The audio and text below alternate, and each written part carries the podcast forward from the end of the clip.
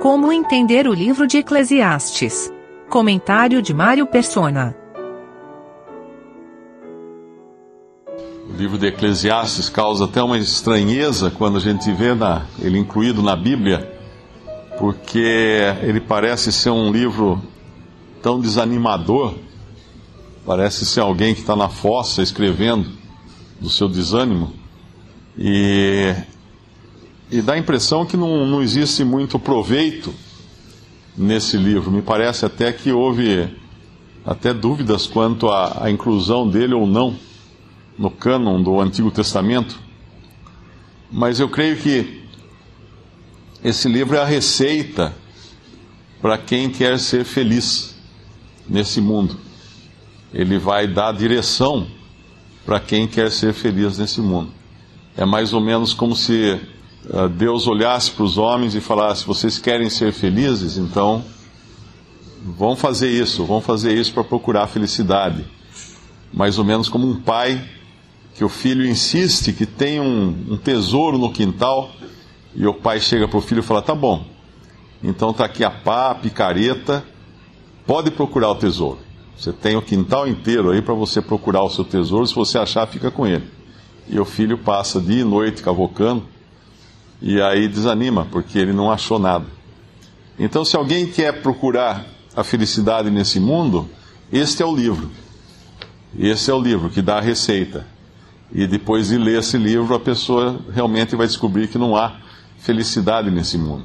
É, é todo. O versículo 2 já resume o que nós vamos ler no, no livro inteiro de Eclesiastes.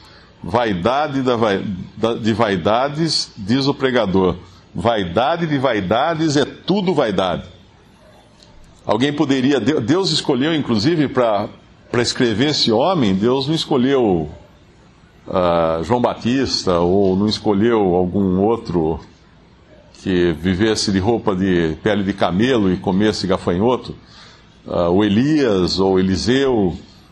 Deus escolheu o homem mais poderoso da terra, na sua época. Deus escolheu o homem mais rico do seu tempo, Deus escolheu o homem mais sábio que havia na face da terra e deu a esse homem a missão de encontrar felicidade, de encontrar uma razão de ser na, nas coisas aqui desse mundo, dessa terra. E esse homem que tinha tudo isso não encontrou. E o que dirá qualquer outro ser humano? Alguém pode falar assim: não, mas eu não consigo ainda ser feliz porque eu não, não, tô, não sou rico. Ah, mas Salomão era o homem mais rico que existia. Ah, mas eu não sou feliz porque eu não tenho poder. Ah, Salomão tinha poder. Poder absoluto sobre a vida e sobre a morte das pessoas. Ah, mas eu não sou feliz porque eu não tenho mulheres. Salomão tinha, eu acho que 800 concubinas, uma coisa assim, né? Várias esposas, uma porção de concubinas. Ou seja, esse homem tinha tudo. Esse homem tinha tudo que um ser humano pode querer e pode alegar que, se tiver, vai ser feliz. E ainda assim ele chega à conclusão: vaidade de vaidades, diz o pregador, vaidade de vaidades é tudo vaidade. Mas aí a, gente pode pensar que é, mas ele tinha tudo, mas e se ele tivesse mais alguma coisa? Né?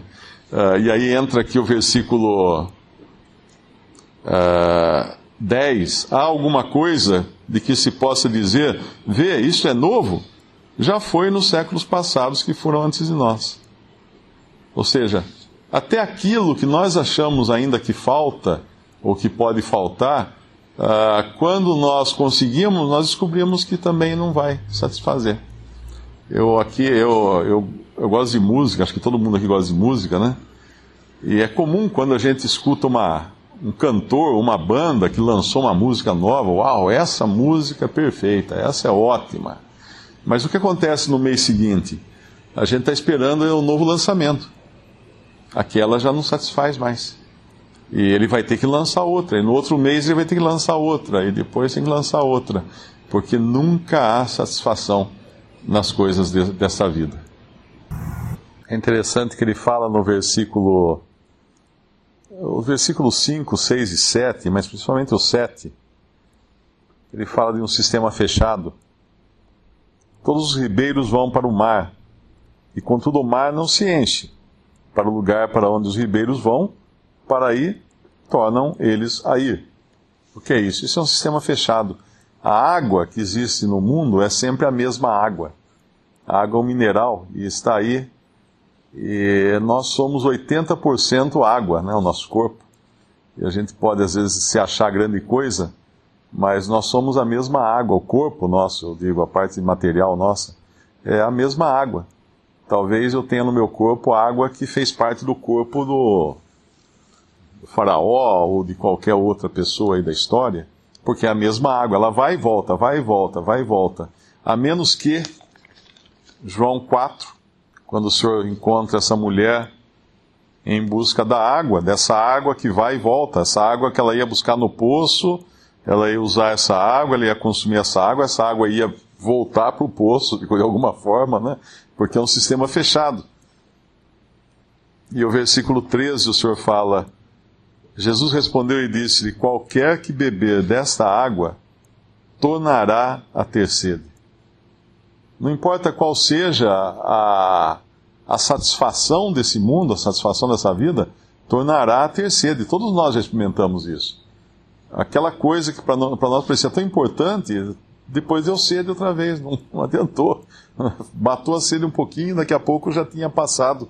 Mas, versículo 14: Aquele que beber da água que eu lhe der, nunca terá sede, porque a água que eu lhe der se fará nele uma fonte d'água que salte para a vida eterna. Isso nos fala da energia do Espírito que nós temos em nós agora. Não é mais uma água de um sistema fechado. Ela é uma água nova, é uma fonte agora. A fonte é uma coisa que jorra.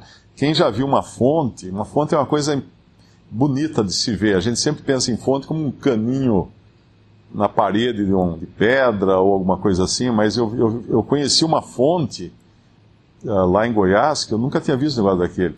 Parecia um cano quebrado. Ela simplesmente espirrava água para o alto. Dava meio metro de altura, aquele jorro de água, e borbulhando aquilo. Isso era uma fonte. Parecia que estava viva, parecia que tinha uma bomba enterrada ali, jogando a água para fora. E assim é hoje. O que crê no Senhor Jesus, ele tem essa fonte, que é a energia do Espírito Santo, saltando para a vida eterna. Não é não é mais um sistema fechado.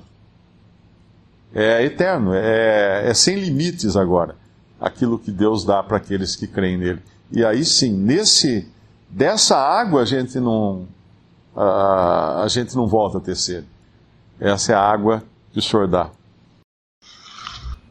Alguém poderia pensar que talvez a felicidade esteja no intangível porque quando a gente fala de, de coisas, né, de, de, bens, de prazeres materiais ou coisa assim, mas aí uh, o versículo 17 nos fala do conhecimento. E apliquei o meu coração a conhecer a sabedoria, e a conhecer os desvarios e as loucuras, e vim a saber que também isto era aflição de espírito. Porque na, minha, porque na muita sabedoria há muito enfado e o que aumenta em ciência, aumenta em trabalho. É interessante que ele não busca apenas na sabedoria, ele busca no, no inverso da sabedoria também. Ele busca nas loucuras. Conhecimento das loucuras, ou seja, a estultícia. Ele, ele foi tanto do lado da sabedoria quanto da estultícia. E ainda assim não encontrou. Na muita sabedoria há muito enfado, há muita, há muita canseira só nada de, de satisfação. E, e, muitos procuram na sabedoria. A gente vê principalmente pessoas ateus, né? O ateu ele tem essa, essa coisa, ele, ele às vezes não liga muito para as coisas materiais, não o ateu hedonista, mas o ateu que, que é aquele que ele mais, mais estudado, né? mais, ele, ele procura muito acumular conhecimento, como se esse conhecimento acumulado fosse levá-lo a algum lugar e também não leva, porque é a sabedoria desse mundo. Não é a sabedoria perfeita. O, o temor, do, o, o temor do Senhor é o princípio da sabedoria. Ela, o ateu não pode ter sabedoria, porque ela começa com o temor do Senhor. Assim também vós agora, na verdade, tendes tristeza, Mas outra vez vos verei, e o vosso coração se alegrará, e a vossa alegria ninguém vô-la tirará. E naquele dia nada me perguntareis. Na verdade, na verdade vos digo que tudo quanto pedires a meu Pai em meu nome, ele vos há de dar. A vossa alegria ninguém vô-la tirará. essa, essa não está no circuito, no, no sistema fechado.